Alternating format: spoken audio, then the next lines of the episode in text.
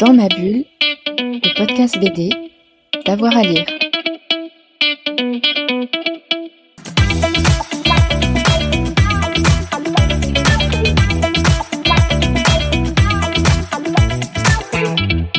Bonjour à toutes et à tous et bienvenue dans cette émission spéciale de Dans ma bulle d'avoir à lire. Émission spéciale parce que c'est une émission d'été et que nous avons avec mes complices de quoi remplir vos valises pour les vacances.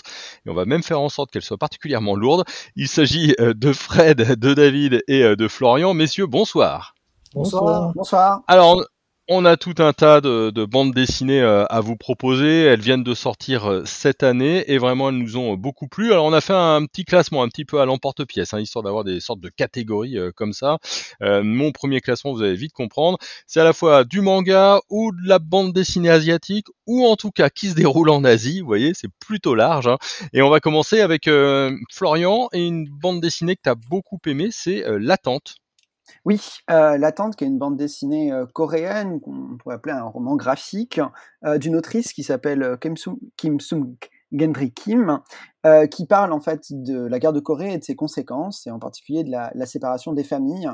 donc en fait, l'autrice, c'est une descendante hein, de, cette, de ces familles séparées, et elle a inventé une, un double pour le récit, et, elle parle notamment de, d'une femme qui a vu donc qui, a été séparée pendant pendant cette, cette guerre de, qui a vu sa famille séparée pendant cette guerre de Corée. Donc on navigue entre passé le récit de la séparation et ses conséquences sur les mémoires familiales.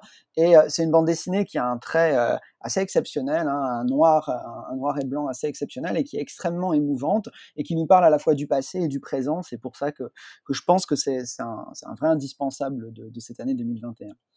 Ouais, c'est notre première BD qu'on mettra dans la valise, elle est chez Futuropolis.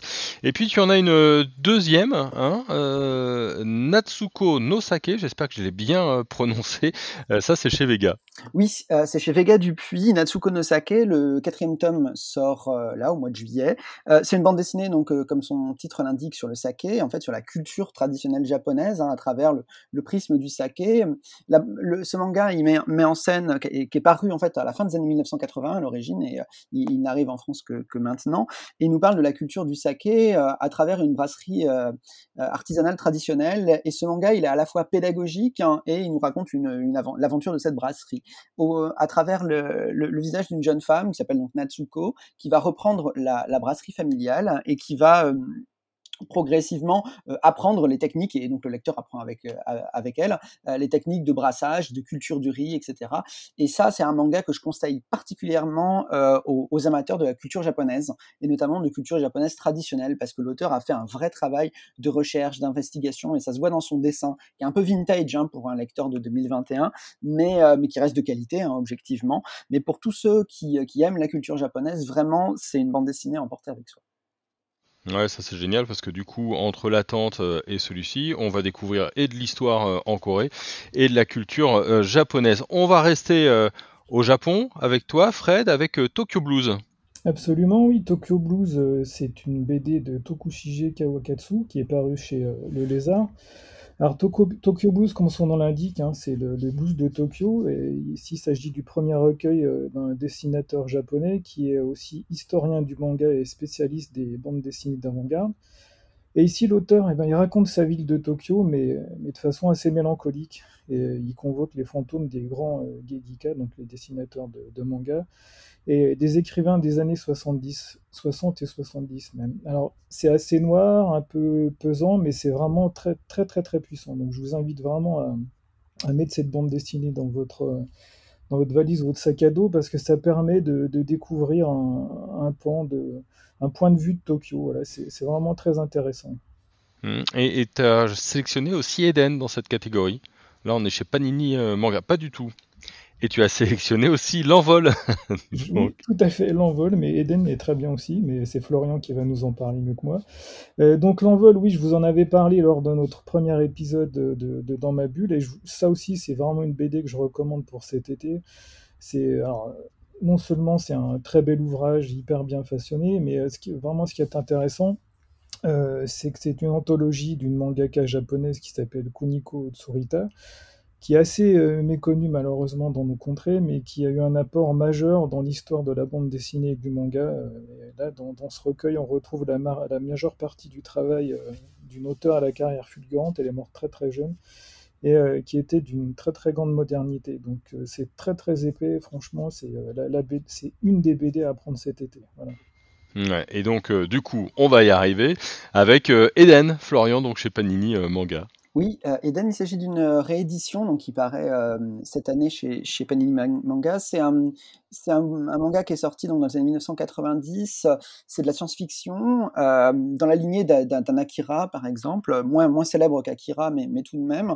Donc on est dans le on est dans le futur et la Terre a été ravagée par un virus, quelque chose qui nous rappelle un petit peu la situation présente. Et donc ce virus a a frappé environ 15% de la population mondiale et a bouleversé en fait la géopolitique du monde. Et surtout ça qui intéresse l'auteur. Euh, et on suit euh, une famille en fait, euh, la, la, la, famille Ballard, à travers donc deux, de, deux enfants au départ, enfin deux adolescents qui, qui, qui deviennent ensuite des, des, adultes et, et, leur fils dans, dans, cette, dans cet univers qui, qui est vraiment foisonnant où, où on voit que c'est une organisation internationale qui s'appelle Propater qui a pris le pouvoir à la suite de la, de la diffusion de ce virus. Ce qui est extraordinaire c'est que vraiment ce manga d'anticipation, bah, il résonne avec notre époque euh, contemporaine et aussi l'intrigue qui est extrêmement bien ficelée euh, avec un, un, récit qu'on appelle un récit choral qui, qui, qui, varie les personnages avec cette, justement les points de vue de, de, de la famille Ballard et, euh, et, vraiment un dessin qui est, qui est assez exceptionnel, hein, que ce soit les paysages, que ce soit les représentations des, représentations des, robots, des mechas, etc. C'est vraiment, c'est vraiment un manga qui, qui est sublime et que je conseille vivement à tous les amateurs de euh, science-fiction euh, amateur de culture japonaise Ouais, ça fait vraiment envie, hein, tout ça. la fête des ombres, euh, Fred, on est plutôt dans le domaine du fantastique ou tout du moins de la mythologie japonaise, des légendes? Alors exactement, donc moi je reste au Japon encore, il y a tellement de choses à ah bah découvrir. Et donc la fête des autres, des, ombres, pardon, c'est par Atelier Sento. Alors Atelier Sento, en fait, c'est un pseudonyme derrière lequel se cachent deux auteurs, Cécile Brun et Olivier Pichard et c'est publié chez, chez les éditions Iseki Nisho. Donc c'est vraiment un très très beau voyage, oui c'est ce que tu disais à travers le fantastique mais aussi le réel. Euh, donc le dessin c'est un dessin à l'aquarelle qui nous fait vraiment euh, flotter euh, à travers toute la bande dessinée. Et on voyage aussi à travers le fantôme et le Japon et on connaît vraiment l'importance des fantômes au Japon. Hein. C'est quelque chose qui est encore très ancré et on peut dire que les gens vivent quasiment au quotidien à côté des fantômes. Mais les yokai hein, de Mizuki. Les yokai, exactement. Et là, ce qui est intéressant, c'est euh, la quête de, sens et d'identité, parce que le protagoniste euh, principal va vivre euh, avec une âme qui la, poursuit. Donc, dans toute cette histoire, on sent que la frontière est vraiment ténue entre la vie et la mort, entre le rêve et la réalité, et le, réel, et l'irréel. C'est vraiment passionnant. Donc là, c'est le tome 1. Le tome 2 va sortir, on l'attend avec impatience, à, l'automne 2021. Ok, et euh, on va se pencher sur un autre tome 1, alors cette fois avec toi, euh, David. Elfen Lyell Double, c'est ça je, je Elfen Lead. Elfen Lead, voilà. vous avez compris mon accent anglais. qui, est, bah, qui est une BD fantastique, en fait, ça se passe de nos jours. Euh, une jeune fille euh, mystérieuse parvient à s'évader d'un centre de recherche et trouve refuge chez deux jeunes. Et euh, de là, elle s'évade encore, en fait. Et l'un des deux jeunes, qui répond au nom de Kota, va se mettre à sa recherche pour essayer de comprendre ce qui se passe et par quoi elle est, par quoi elle est passée et tout ça. moi, j'ai découvert Elfen Lied au départ par l'anime, qui est passé en France il y a quelques années de ça, qui était un anime court d'une saison, en fait. Et c'est vraiment une, une rencontre entre une violence euh, totale, quoi. Genre, tu me parles mal, je t'arrache la tête.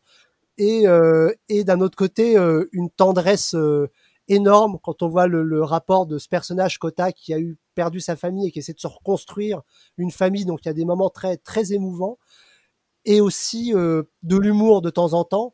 Et ce mariage entre ces trois émotions, je trouve, crée la magie de cette histoire où l'intrigue fait aussi qu'on sait jamais vraiment qui et, qui est l'ennemi Visiblement, il y a une fille qui s'est enfuie, mais est-ce qu'elle n'est pas responsable de ce qu'elle a fait?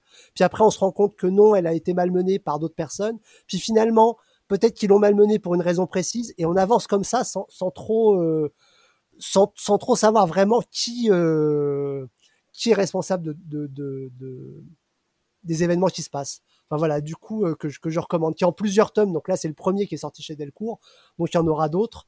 Euh, et, euh, et, et, aussi, ben, regardez l'anime si vous n'avez pas la patience d'attendre la sortie des, des. Voilà, ça fait plutôt pas mal. Hein. Donc là, on a 7 BD dans euh, cette catégorie à partager bah, en famille, hein, tout simplement. Ça peut être très sympa. Donc à glisser. On va aller de l'autre côté de l'océan. On va plutôt aller du côté des États-Unis et des comics et de la BD américaine de manière plus générale. Alors tout d'abord avec toi, Florian, avec Decorum de Jonathan Hickman. Oui, euh, Decorum, c'est euh, une énorme claque euh, graphique et, euh, et, narrative. En fait, c'est un récit qui est publié donc aux États-Unis chez l'éditeur indépendant Image Comics. C'est un récit qui croise deux trames en fait, qui se situe à, à deux échelles. À l'échelle de l'univers, en fait, on suit la traque interplanétaire menée par une église qui s'appelle l'église de la singularité, qui est une puissance religieuse, politique, interstellaire, euh, qui cherche à euh, asservir d'autres populations, euh, tandis qu'à l'échelle individuelle, on va découvrir les, les, les mésaventures d'une jeune femme qui s'appelle Néa, qui est une sorte de coursière, qui livre des colis dans, dans l'objectif de payer les frais engendré par la cryogénisation de ses proches euh, qui sont frappés par un terrible mal qu'on n'arrive pas à, soigner et qu'on cryogénise pour euh, justement euh, dans, dans l'optique de trouver un, une forme de remède, hein, toujours dans l'idée de virus, hein, euh, vous l'aurez compris. Euh, mais ce qui est extraordinaire dans, Decorum, c'est son ambition, en fait, son ambition euh, narrative. Il nous emmène vraiment dans, dans, des mondes assez, assez différents. On sent que vraiment il y, a il un travail narratif exceptionnel et surtout le graphisme, le graphisme qui est absolument fabuleux, où on a vraiment des différents différents types de dessins au sein même de la, de, la bande dessinée. On navigue entre la couleur et le noir et blanc. On navigue vraiment entre différents styles graphiques avec des, vraiment des emprunts à différents, à, différents auteurs. Et c'est vraiment, vraiment, vraiment ma grande claque comics de 2021. Ah bah c'est super, hein. chez Urban donc. Euh, moi j'ai plusieurs claques euh, comics, hein. c'est un petit peu mon, ma Madeleine entre guillemets. Tout d'abord il y a Pulp euh, d'Ed Brubaker et de Shin Phillips chez Delcourt. Alors ça, euh, lors d'un prochain dans ma bulle, on va en parler avec Thierry Mornay. Euh, ce qui est très sympa dans, dans ce one shot, parce que c'est un one shot et c'est aussi euh, à noter, c'est qu'on est vraiment après la conquête de l'Ouest avec un vieil homme qui a été cow-boy euh, en son temps, euh, qui va devoir évidemment régler euh, quelques, dettes parce qu'il n'a pas été du bon côté des cow-boys. Et on est vraiment à cette frontière entre eh ben, l'Ouest sauvage, ces gens qui étaient pris de liberté, et puis que finalement la civilisation entre guillemets et la ville ont rattrapé. C'est très bien, c'est assez sombre, c'est assez noir, c'est toujours la thématique aussi de l'homme qui vit avec ses souvenirs. Donc Pop chez Delcourt, moi je conseille aussi beaucoup. Et comme J'aime beaucoup aussi les westerns. Euh, je rajoute aussi euh, Deadwood, Deadwood Dick de Maziero et Matt Stantuno. C'est tiré d'un auteur euh, plutôt de polar un petit peu fantastique hein, qui s'appelle euh, Joe Lansdale. Euh, c'est euh, publié chez Paquet. Et alors ce qui est très intéressant dans Deadwood Dick, c'est que c'est un, un cowboy noir qui est confronté évidemment à pas mal de thématiques puisque la guerre de sécession euh, vient de se terminer, mais elle n'est pas terminée pour tout le monde. Donc pas mal de thématiques euh, sur le racisme. Euh, et c'est vrai que du côté des westerns, on n'en parle pas toujours. C'est en noir et blanc, c'est superbe, c'est drôle. Il y a pas mal de jolis petits clins d'œil. c'est assez dur aussi, et je le conseille véritablement. Et puis je termine sur les comics de mon côté. Il y a une série qui vient de se terminer là chez Urban Links, qui est une collection de petits formats chez Urban. C'est la série Middle West de Scotty Young et de George Corona. Là, pour le coup, on est plutôt sur la thématique de l'enfance et de l'enfance maltraitée avec euh, les parents, puisque c'est un petit garçon qui va fuir euh, de chez lui aidé d'un renard, euh, son père qui est perpétuellement en colère contre lui suite au départ de sa mère. C'est vraiment très touchant, ça vous remue sérieusement en termes d'émotion. C'est en trois petits volumes, ça peut se lire aussi avec avec ses enfants. voilà, c'est très chouette sur la thématique de l'enfance. J'en termine avec le comics, mais avec toi, David, avec Dub Rider pour une poignée de délire hein, de Paul euh, Kirchner chez Tanibis. Oui, oui, oui, oui, Dub Rider qui est une BD euh, très drôle, euh, qui réunit les planches euh, qui ont été dessinées, écrites par Paul Kirchner, qui sont parues dans High, Times entre 2015 et, et, 2020, si je me trompe pas, et qui raconte l'histoire du, du d'un cowboy squelette qui fume en fait, qui fume de la bœuf, qui fume tout ce qui passe, et ça lui permet de développer son super pouvoir qui est de créer une nouvelle réalité dans laquelle il entraîne tous ceux qui l'entourent, bien sûr, dont son fidèle tatou de compagnie qui n'arrête pas de se plaindre. Donc, ça vous donne un peu l'ambiance de l'histoire, très drôle, très très très très coloré, un graphisme très années 60 et pour une BD qui se lit très bien à, petite dose d'ailleurs, pour pouvoir profiter pleinement des gags en une page qui, la composent. Oui, alors je rejoins complètement David, j'ai lu cette BD elle est complètement hallucinée et hallucinante. Je confirme, il faut la lire. Alors, juste pour rappel, Paul Kirchner, c'est lui qui avait écrit Le Bûche chez Tanibis. C'est une série aussi complètement absurde que je vous invite à, découvrir. Le Bûche chez, chez Tanibis ce qui est génial, c'est qu'on a vu toute la diversité là, du, manga, de la BD asiatique ou en Asie. On voit aussi toutes les thématiques euh, de la bande dessinée américaine. Et puis il y a aussi euh, la BD franco-belge. Est-ce que c'est, on peut encore utiliser ce terme-là? J'en sais trop rien, mais en tout cas la bande dessinée qui vient un peu euh, de chez nous. Et alors assez étonnamment, hein, quand on a échangé nos, sélections, il y avait pas mal de SF, et notamment Solstice. Fred, tu voulais nous en parler? Alors oui, Solstice, là pour moi c'est la révélation de, ces derniers mois. C'est sorti en avril chez l'employé du mois et c'est signé Lucas Choltes. C'est vraiment, moi aussi j'ai pris une claque. Voilà, c'est une de mes BD préférées qui fait d'ailleurs euh, partie de la sélection du, prix BD France Culture des étudiants. Solstice, c'est l'histoire de, Gus et François, deux ados insouciants qui sont en plein bachotage et qui découvrent, après avoir croisé des clodos possédés, c'est vraiment le terme employé, hein, un passage à travers un grillage troué et qui tombe nez à nez face à une ville abandonnée, une, immense ville abandonnée avec des immeubles complètement détruits, et ils rencontrent à leur insu un géant qui ressemble à Iggy Pop mais version survitaminée, un géant hirsute et survivaliste. Donc c'est vraiment une, aventure épatante et captivante réalisée par un jeune auteur. Lucas Scholtes, il a 22 ans. Euh, cette bande dessinée, c'est le résultat d'un projet d'étude. Donc franchement, il est, très très prometteur, c'est très talentueux. C'est sa première BD, c'est vraiment parfaitement réussi. C'est rythmé, dynamique, et ça évoque des thèmes riches qui questionnent, par exemple, comme l'écologie, la différence, l'adolescence. Et euh, au final, bah, c'est admirablement et finement dessiné. franchement, prenez-le, c'est très très beau.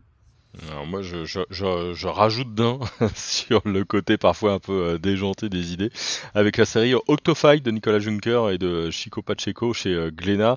Euh, c'est en noir et blanc, c'est du petit format, et en fait le pitch est assez simple. Hein. À partir du moment où vous avez 80 ans, la société dans son dans son entièreté vous pousse bah, l'euthanasie. Hein. Si vous pouviez quitter la place, ce serait plutôt sympa. Et on va suivre un couple dont le mari a plus de 80 ans. Il vient de se faire prendre en train de fumer une clope euh, aux toilettes. Du coup, il n'a plus sa sécurité sociale, il s'enfuit et il trouve refuge dans une espèce de ZAD, ce qu'on pourrait appeler aujourd'hui une ZAD. Et euh, en fait, pour survivre, il va devoir euh, faire des combats de vieux. Alors, dit comme ça, c'est vrai que ça sent un peu le, le, nanar déjanté, mais il y a quand même pas mal de choses qui sont bien vues sur les acquis sociaux, sur la retraite, sur la vieillesse aussi. C'est pas parce qu'on a 80 ou 82 ans qu'on n'a pas le droit de vivre et ni même envie de vivre. Euh, c'est plutôt bien euh, fait. Euh, c'est en trois tomes. Ça vient de se terminer chez Glénat et c'est vraiment très bien. Donc la série Octofight, moi j'ai beaucoup aimé. Toi, Florian, t'as beaucoup aimé Ion Mud. Je sais pas si je le prononce correctement. Ion Mud, je pense. Oh, c'est un enfer tous ces titres à prononcer. Franchement, allez, dis-nous tout. on va changer un peu de registre. On reste dans la science-fiction. Hein. c'est d'un jeune auteur qui s'appelle Amory Bungen. là, je suis pas certain de ma, prononciation. Alors l'éditeur nous dit, l'éditeur Casterman, nous dit qu'il a été rencontré dans une rencontre Jeune Talon au Lyon BD Festival. Et euh, il nous livre sa première bande dessinée qui est particulièrement ambitieuse, en fait, parce que euh, Iron Mud, ça parle donc, enfin, c'est très, c'est très influencé par Blame, notamment le manga Blame. On voit que l'auteur est vraiment sous, sous, cette influence, mais c'est une bonne influence, hein, Blame. Euh, donc, il, nous parle donc, ce, jeune auteur de Lupo, hein, qui est un, un, homme solitaire qui, est, qui vit seul dans un immense vaisseau. Euh, enfin qui est le seul être humain dans un, semble être le seul être humain dans un immense vaisseau gigantesque et euh, qui erre dans ce vaisseau et il tente de survivre et euh, il est confronté à, à, des, à des aliens en fait, enfin à des créatures, des aliens qui l'ont, certains qui l'auraient enlevé et puis il doit survivre dans cet univers particulièrement hostile hein, où il y a zéro place pour la nature, hein, on est juste dans un univers complètement mécanique et il doit retrouver une porte hein, qui doit lui permettre de retrouver les siens, de retourner, de retourner vers vers vers les siens. Et, euh, et c'est une sorte de quête un peu existentielle à laquelle on est confronté. On va de niveau en niveau où on rencontre des créatures étranges et on comprend pas toujours tout au départ. Euh, la, la, la, bande mais la bande dessinée est vraiment très immersive hein, notamment dans son dans son dessin.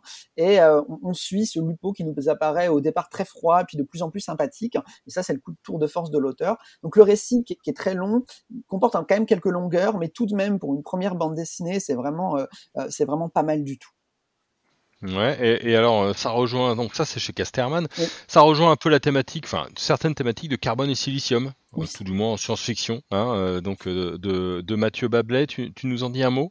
Alors oui, euh, Mathieu Bablet, on n'est plus sur une première bande dessinée, on est sur un auteur qui quand même s'affirme comme une grande figure de la, de la science-fiction euh, française. donc Carbone et Silicium, c'est donc c'est après Shangri-La, enfin vraiment le, le, deuxième grand récit de Mathieu Bablet chez, chez Ankama, chez le label 619 d'Ankama, qui évoque en fait deux, deux personnages, hein, Carbone et, et Silicium, qui ont été en fait sont des intelligences artificielles qui ont été créées par l'homme et qui vont progressivement s'autonomiser et qui vont vivre qui vont vivre donc de, qui vont passer les générations en fait quand les hommes meurent, eux, eux, eux survivre et vont voir l'évolution de la planète. Alors c'est à la fois un récit euh, qui nous questionne sur notre rapport aux robots, mais aussi à l'environnement en fait, où on voit la progressive destruction de la planète et, euh, et, et, on sent que Mathieu Bablet a des messages à faire passer, hein, des messages qui sont à la fois euh, politiques, sociaux, etc. Et euh, c'est une BD qui nous transporte en fait, qui nous transporte dans le temps, qui nous transporte dans l'espace, qui comporte des réflexions philosophiques et qui, euh, comme souvent chez Mathieu Bablet, est une très grande ambition. Mais cette fois-ci, je trouve qu'il est au-dessus de Shangri-La. Hein, pour ceux qui ont lu Shangri-La, c'est une BD qui a quand même eu pas mal de succès. Je pense que Carbone et Silicium, c'est encore mieux parce qu'il a progressé notamment dans sa dans sa narration. Il y a moins de longueur, plus efficace, et, euh, ce qui fait que vraiment Carbone et Silicium, c'est un très très beau titre de science-fiction.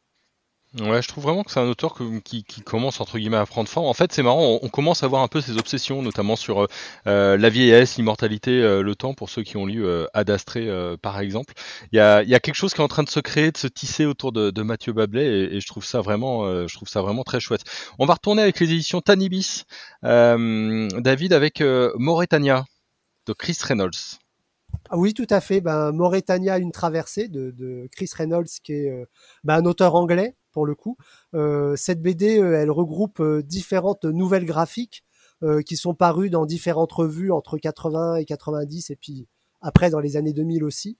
C'est comme des petites nouvelles d'anticipation, mais avec un, humour un peu décalé qui dérive parfois vers des situations absurdes et dramatiques.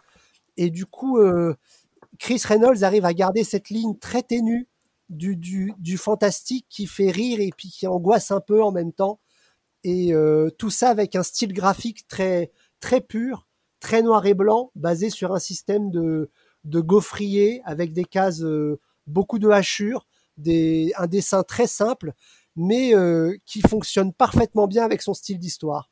Donc vraiment euh, à lire absolument, même si c'est un gros pavé de, de quasiment 300 pages. Euh, je, je, vous le recommande pour l'été, euh, pour la fin de l'année, pour l'année prochaine, pour tout le temps. Hmm, ok. Euh, alors, on va passer maintenant à, à la section adaptation, entre guillemets. Alors, avec euh, un avion sans aile de Fred Duval et de Niolai Pinero euh, chez Glénat, je sais plus lequel entre Fred et Florian, lequel l'a sélectionné pour. Alors, c'est moi qui l'ai pour... sélectionné. voilà. Euh, Dénonce-toi un petit peu. donc effectivement, c'est une adaptation d'un roman, Un avion sans aile, hein, un roman de Michel Bussy, euh, donc un, un, roman qui a eu qui a, qui a, eu son succès. On est plutôt dans le genre du polar, hein, du thriller, du polar, euh, mais un peu, so enfin polar social, on va dire, hein, parce qu'on parle aussi, ah, c'est ce qui fait les bons polars, on parle aussi de la société à travers à travers une affaire. Donc on est en, en 1980, un avion de la Turkish Airlines est pris dans une tempête dans le Jura et s'écrase. Tous les passagers de l'avion meurent à l'exception d'une petite fille de trois mois qui a été retrouvée vivante par les secours et qui est euh, rapidement euh, qualifiée par la, par la presse de la miraculée du Mont Terrible dans le Jura. Mais il y a un doute sur l'identité de cette, petite fille et deux familles vont se manifester pour réclamer l'enfant, car il y avait deux bébés aux caractéristiques physiques assez proches dans l'avion qui s'est craché. Et euh, tout oppose ces deux familles, parce qu'elles viennent de classes sociales très différentes. Hein. On a les grands bourgeois qui s'appellent les Carville et qui espèrent que la petite fille c'est leur Lise Rose, quand les Vitrales hein, appartiennent à un milieu populaire et ils reconnaissent leur petite petite fille Émilie. Donc après une enquête, hein, la justice va confier la garde de la petite de la petite fille aux plus modestes, hein, les vitrales, et on voit qu'il y a des enjeux politiques derrière, mais les, grands bourgeois, donc les Carville, vont euh, dépêcher un détective privé, ils vont chercher à, faire l'enquête en fait, et à, remonter cette enquête. Et nous, on va suivre justement au départ ce détective privé, ainsi que cette jeune fille devenue grande, enfin cette, ce bébé devenu grand, pour euh, justement voir un petit peu tirer les différents fils euh, de cette de cette histoire. Cette bande dessinée, l'adaptation est très réussie, notamment sur un plan graphique. Hein. on est vraiment sur du sur du franco-belge, on dirait traditionnel, mais dans le bon sens du terme, avec une ligne claire et, et vraiment un découpage très très efficace pour nous faire vivre un petit peu ce, récit. Moi, j'ai beaucoup accroché. Hein. Vraiment, on, rentre dans le récit immédiatement et on, le, on le dévore d'un trait malgré ses 170 pages. Et ce que vous savez pas, vous qui nous écoutez, c'est que que ce soit Florian ou David, euh, puisque nous on se voit en caméra, ils nous montrent les BD. Alors évidemment ça s'entend pas, mais c'est pour ça qu'il y a les pages qui tournent un petit peu de temps en temps en arrière-plan. Euh, voilà, on aime tellement ça qu'on a besoin de, toucher et de, montrer. Moi j'ai une autre adaptation. Alors je vais vous faire une confession, ça m'a coûté une bonne partie d'une de, mes nuits euh, il y a quelques jours. C'est entre les lignes de Baptiste Beaulieu. L'adaptation donc en BD, elle est signée Dominique Mermous et Rue de Sèvres. Alors ça m'a coûté un, un, bout de ma nuit que j'étais vraiment happé par cette histoire. En fait, l'idée c'est que le héros, qui n'est autre que Baptiste Beaulieu, découvre un jour son père dans un état de fureur total parce que son père a découvert une boîte de son père à lui, donc du grand-père de, Baptiste Beaulieu, avec des lettres, des lettres qui sont pas adressées ni à sa femme ni à son fils, mais qui sont adressées à quelqu'un qui va en fait se révéler être sa fille. Et c'est toute l'histoire de, de, ce grand-père avec tous ces non-dits entre la première et la deuxième guerre mondiale, avec évidemment aussi tous ces drames autour de tout cela. Il n'y a pas vraiment de gentil, il n'y a pas vraiment de, jetant, de méchant, mais il y a une quête familiale qui, euh, bah, qui m'a entraîné jusqu'à 2h du matin. J'avais des cernes de l'autre côté. C'est mon petit cœur d'artichaut. C'était vraiment très bien entre les lignes de, Baptiste Beaulieu. Quand les adaptations sont de cette qualité-là, bah, moi je signe euh, volontiers. Il y a aussi une adaptation, mais alors pour une adaptation ciné hein, qui va arriver, c'est euh, le Château de Sable. ça va pas s'appeler comme ça, de Benoît Peters et Lévy. Tu nous en parles, Fred? Oui, donc euh, je voulais vraiment vous signaler cette réédition donc, de Frédéric Peters et euh, Pierre-Oscar Lévy. Donc c'est sorti il y, a, plusieurs années, mais euh, il se trouve que dans quelques... ça sort le 9 juillet, mais fin juillet sort au cinéma l'adaptation de cette bande dessinée par le célèbre et fameux M. Night Shyamalan. Donc Château de Sable, qu'est-ce que c'est? C'est une bande dessinée qui se déroule sur une plage. Alors, ça tombe bien, c'est d'actualité, hein, vous allez aller à la plage certainement. Euh, mais je vous souhaite pas de vivre euh, le même scénario. Donc c'est un huis clos sur une plage où le temps s'écoule très très très très vite et euh, ce temps il joue sur les corps et les personnalités.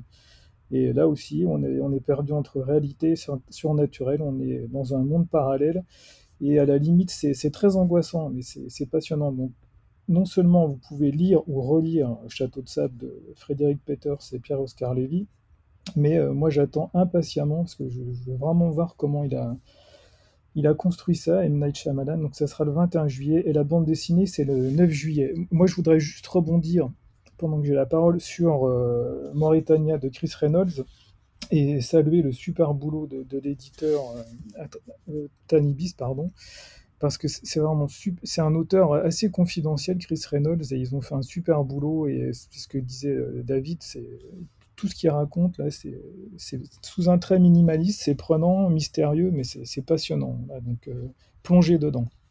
moi, je, mets, je tire même mon, chapeau aux éditions Tanibis, parce que je connais un petit peu euh, le, monsieur qui s'en occupe. Euh, il y a beaucoup de passion là-dedans et d'investissement. C'est Claude, Amogé, oui, il fait un super boulot. Ouais, ouais, et, c'est vraiment très chouette. Il, se bat pour aller découvrir des pépites euh, comme ça. Donc euh, voilà, ça permet aussi de, changer un peu de, nos classiques en, BD. C'est vraiment euh, très bien. On va rester avec Peters, avec collègue. donc Florian chez Atrabile.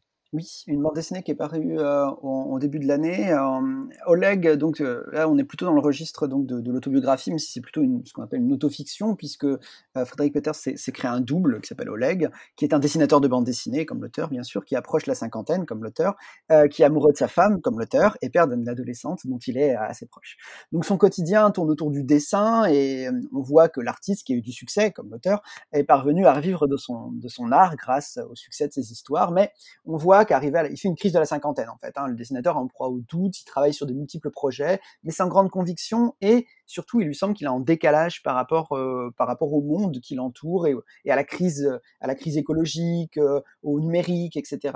Et bon, bah, il va décrire son, quotidien et il va tenter donc de, bah, de surmonter cette, cette, crise avec, avec sa femme qui va, par contre, être victime d'un souci de santé qui va remettre en cause un petit peu sa, sa, vision du monde et lui faire réémerger un petit peu de, de, de, souvenirs. Alors là, on est sur un récit de l'intime, un très beau récit de l'intime qui est une suite, sans être une suite, de, l'exceptionnel récit Pilule Bleue, qui pour le coup est, vraiment un, livre indispensable dans le registre de l'autobiographie.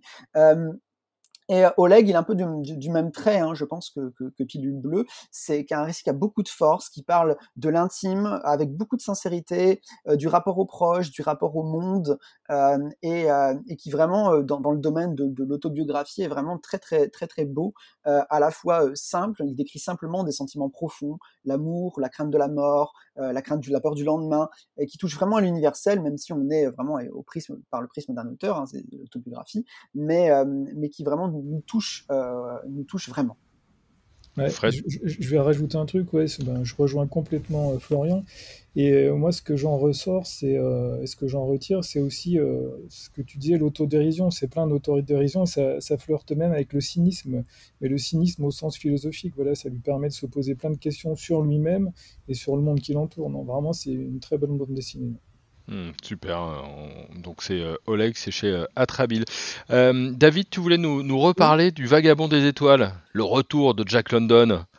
Oui, oui, oui, tout à fait, oui. Euh, donc ben, le Vagabond des étoiles, le deuxième tome, c'est une adaptation de Jack London, donc du Vagabond des étoiles. Jusque là, on, on, on est dans les clous. qui a été réalisé par Riff Rebs aux éditions Soleil dans, les, dans la collection Noctambule et qui raconte l'histoire d'un condamné à mort qui va réussir à s'évader spirituellement en laissant partir son esprit, aller vivre d'autres vies à différentes époques, dans d'autres pays, dans d'autres endroits. Et on suit euh, ces différentes vies en fait. Et on revient après régulièrement euh, au, au, pénitencier où, il est retenu prisonnier et malmené par euh, les gardiens. Et euh, donc une très belle BD dans le style habituel de Riff Rebs, c'est-à-dire non pas noir et blanc, mais noir et autres couleurs, donc selon les chapitres, ça peut être euh, du bleu, du noir, du rouge, enfin non pas du noir parce que noir et noir ça marche pas, mais euh, du vert. Euh, donc il y a un grand jeu comme ça sur la bichromie en fait, noir et autres, qui fonctionne très bien puisque à chaque fois c'est une nouvelle vie, donc une nouvelle couleur. Et, et donc bah, une très bonne très bonne BD. Bonne adaptation, j'ai pas encore lu le roman, donc je, ne pourrais pas vous dire, mais en tout cas, un très beau résultat euh, à lire en, deux tomes en fait. Ouais, bah je l'ai lu il y a quelques années le roman c'était vraiment euh, euh, très chouette. C'est un roman de 1915, hein, donc évidemment il, il dénonce oui. aussi euh, la condition euh, carcérale. C'est euh, aussi un, un, écho à J'accuse. mais je, je, pensais moi aussi au dernier jour d'un condamné de, de, Victor Hugo. En tout cas, oui. j'ai lu aussi cette adaptation par le vaga, enfin, du Vagabond des étoiles et je la trouve assez réussie. alors là, je, je, récupère la parole pour parler polar. Je vais aller vite, promis. J'ai une petite sélection de trois polars qui, qui m'ont bien qui m'ont bien fait rire et, et que j'ai beaucoup aimé. En tout cas pour deux d'entre il y a la cage au con de Robin Retch et de Mathieu Angotti chez Delcourt. Il vient d'avoir le Grand Prix Quai du Polar hein, pour la bande dessinée. Euh, c'est assez chouette. C'est une adaptation euh, également d'un roman. Euh, là tout de suite, je me souviens plus de qui, mais c'est une adaptation et c'est effectivement un, voleur un peu fort en gueule qui dit tout le temps qu'il a des idées de gauche, qui s'introduit dans la maison d'un bourgeois et qui va se retrouver kidnappé par ce bourgeois. ce type qui va en fait le retenir euh, prisonnier et, euh, et ben le, le il va devoir faire les tâches ménagères euh, et lui faire la conversation en, en permanence. Les, les, dialogues sont vraiment ciselés, c'est vraiment très drôle et, et, très bon. La cage au con, je, je, vous le recommande pour passer un bel été.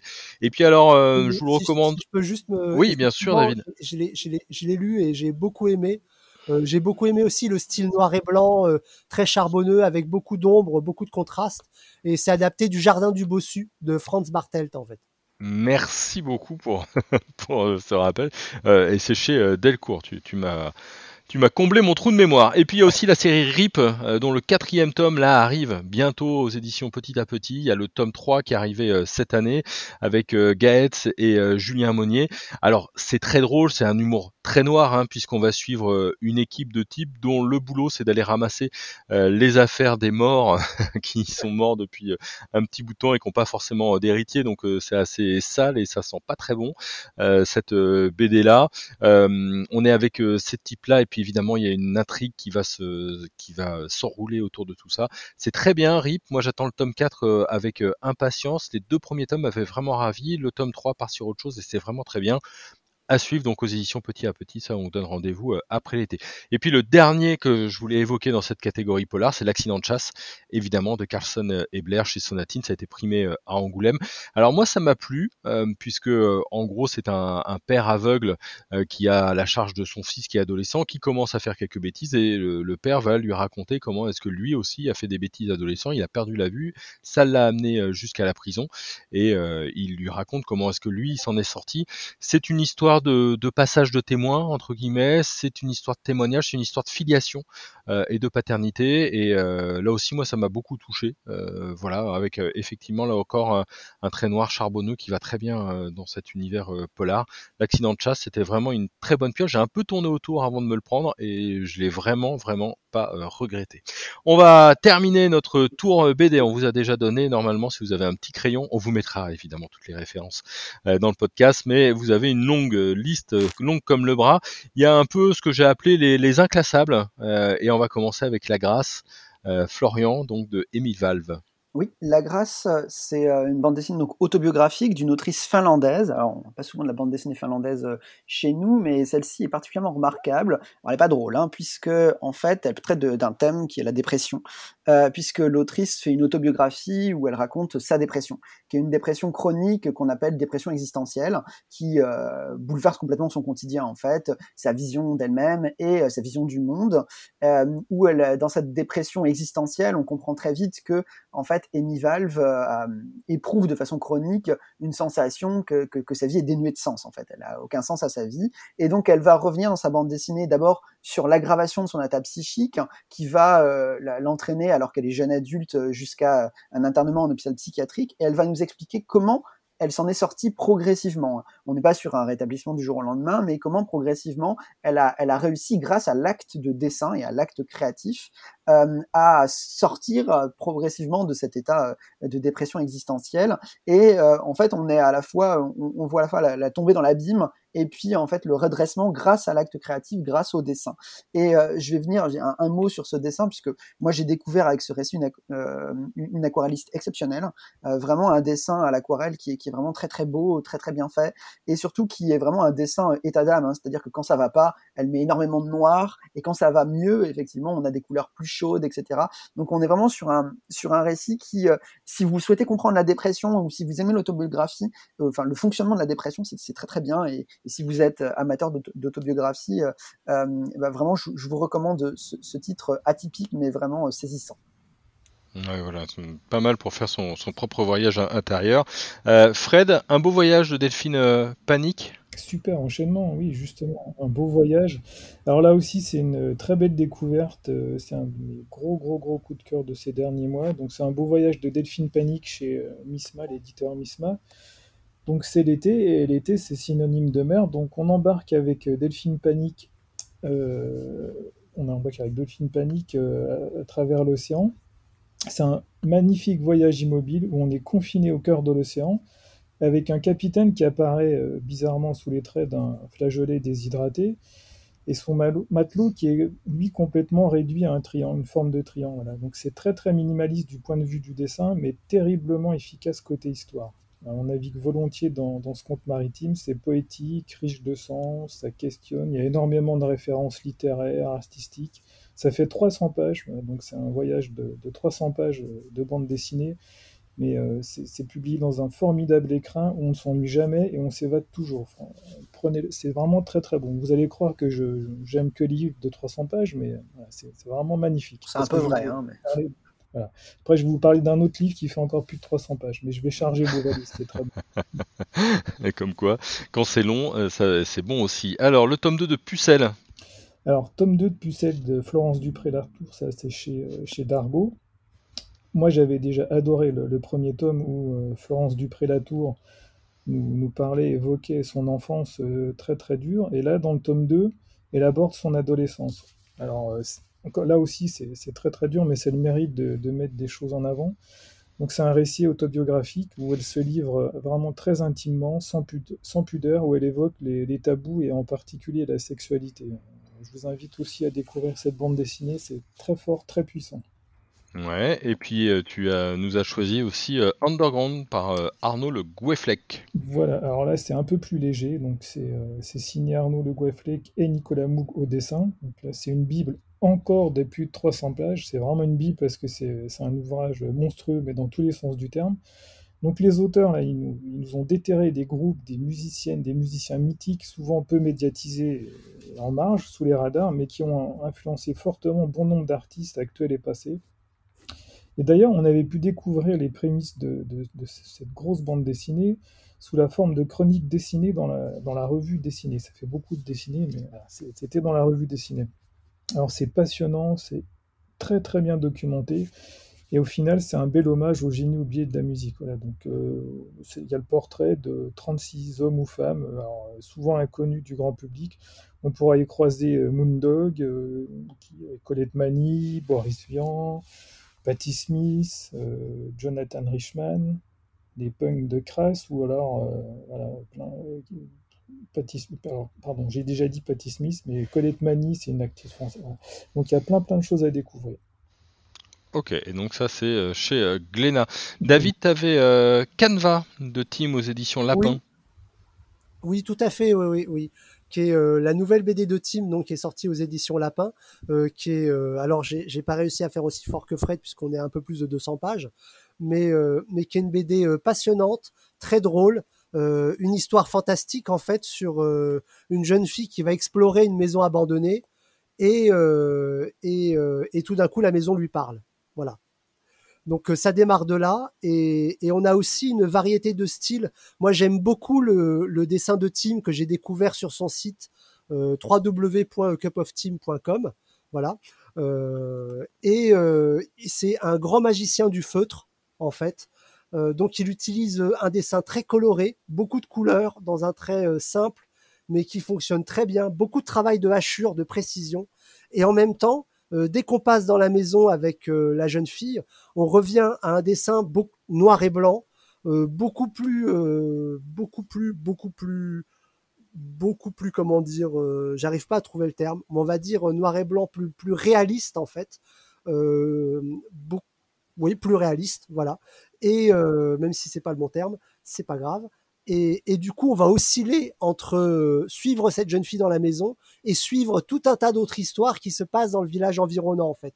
Et tout va se relier parce qu'il va se passer un événement euh, incroyable euh, dans la maison qui va être l'incident déclencheur de tout un tas de situations dans le, village et dans tout le pays, en fait. Donc, donc une BD très très étonnante, très belle à, à lire, très belle à regarder que je vous recommande, euh, Canva de, de Team aux, éditions Lapin. Eh ben super, moi je termine juste avec un petit rappel, le choix du chômage de Benoît euh, Colomba et Damien Cuvillier.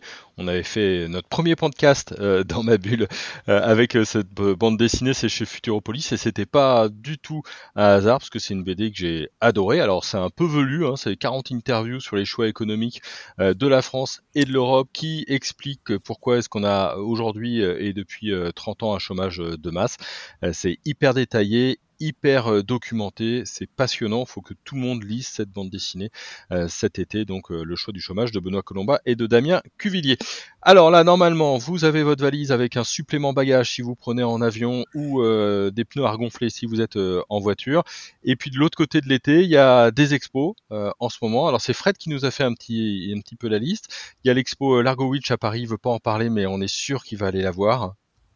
Je l'ai vu, ouais, je l'ai vu. Ah, c'est hyper documenté, c'est très très bien fichu. Énormément de données, de chiffres, de planches originales, mais euh, c'est pas mon héros préféré, disons. Voilà. Alors par contre, il y a Will Esner. À... de la finance. Ouais, il y, a Will Esner à Cherbourg. Absolument. Alors, euh, l'expo, c'est l'esprit de Will Esner à Cherbourg, c'est jusqu'au 29 août au musée Thomas Henry. Et cette exposition, elle est présentée dans le cadre de la Biennale du 9e art qui fête cette année sa dixième édition. Alors après avoir accueilli euh, Winston McKay, Jack Kirby, la trilogie américaine se termine avec une expo qui vient clore le, cycle américain.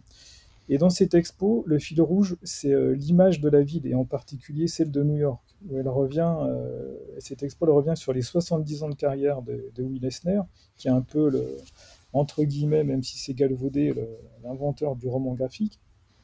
Et euh, dans cette expo, on pourra avoir une soixantaine d'originaux, des estampes, des planches et des dessins d'auteurs qui, euh, ont été inspirés par son travail. Donc, en regard de l'expo Will Eisner, on pourra aussi aller voir, toujours dans le même musée Thomas Henry, une belle exposition euh, consacrée au travail de François Avril, avec des dessins élégants et délicats, où lui, il, nous présente son travail autour du quartier de Manhattan. Ok, et puis il y a aussi l'exposition L'âge d'or, de la, maison de la culture à Amiens. Ah oui, c'est une expo fabuleuse, grandiose. Donc ça, une expo qui est consacrée à la bande dessinée L'âge d'or, signée Cyril Pedrosa et Roxane Morel, qui est en deux tomes.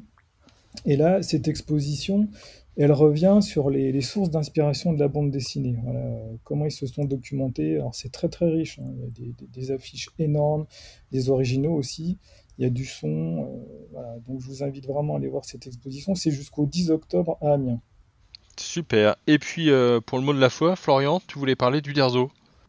Oui, euh, pour rappeler euh, qu'il y a une exposition euh, consacrée à Uderzo au musée Mayol hein, jusqu'au 30 septembre à Paris. Euh, ah bon, bah, cette exposition, elle est quand même assez exceptionnelle parce qu'on voit vraiment énormément d'originaux euh, d'Uderzo. Alors le parcours est très classique, hein, euh, donc de, sa jeunesse au succès, au succès d'Astérix en passant par Tanguy la Verdure. Mais, mais vraiment, c'est à voir pour les amoureux d'Astérix et très nombreux à être amoureux d'Astérix, puisque bon, Uderzo est, un, est un dessinateur absolument fabuleux et on voit notamment, euh, ce qui m'a le plus marqué, c'est le début de l'exposition, où on voit le talent d'Uderzo à 14-15 ans, où euh, vraiment déjà dans le dessin, le sens des proportions, quand on sait qu'Uderzo est autodidacte, euh, ce qu'il dessine notamment pendant la guerre et dans l'immédiat après-guerre, c'est absolument exceptionnel et rien que pour ça, l'exposition vaut le coup.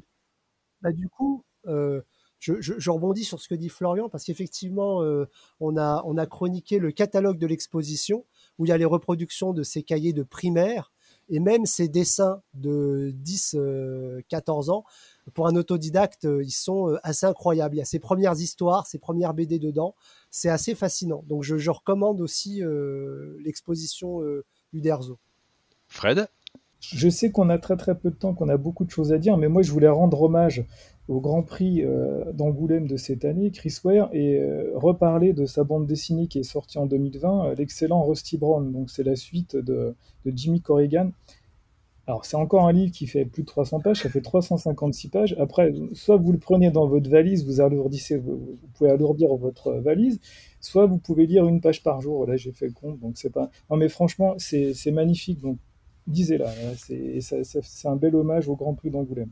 Un dernier album à saluer, une, un dernier auteur ou une dernière autrice Oui, moi je voudrais parler de Nicole. Ah, Alors Nicole, c'est pas mon ami, hein, c'est pas, j'ai pas d'amis qui s'appelle Nicole, mais Nicole, c'est une revue euh, éditée et publiée par Cornelius. Et euh, cette année, euh, alors elle devait sortir au mois de juillet, et malheureusement elle est retardée, elle sortira début août, le 12 je crois. Et euh, la couverture du numéro 10 est signée Crum. Alors dedans, on va retrouver euh, plein de BD parfois inédites. Et cette année, on pourra retrouver François Hérol, Joseph Caloni, Nicole Clavelou, Robert Crum, Ludovic Deburn, Judy Doucet qui est de retour enfin, qui va sortir bientôt une nouvelle bande dessinée. Jérôme Dubois, Hélène de Mars, Lucas Mété, Delphine Panique dont je vous ai parlé tout à l'heure, Benoît Pretzel et Willem. Donc euh, on attend impatiemment le 12 août pour la sortie du prochain Nicole. et ben voilà, ça fait un, un bon tour euh, d'horizon. Donc normalement, là, on vous a bien chargé pour euh, l'été. David, tu as un dernier mot à dire? Oui, oui, une petite news express que, que j'ai découverte il y a pas longtemps pour tous les euh, amateurs de BD numérique euh, qui aiment créer des webtoons.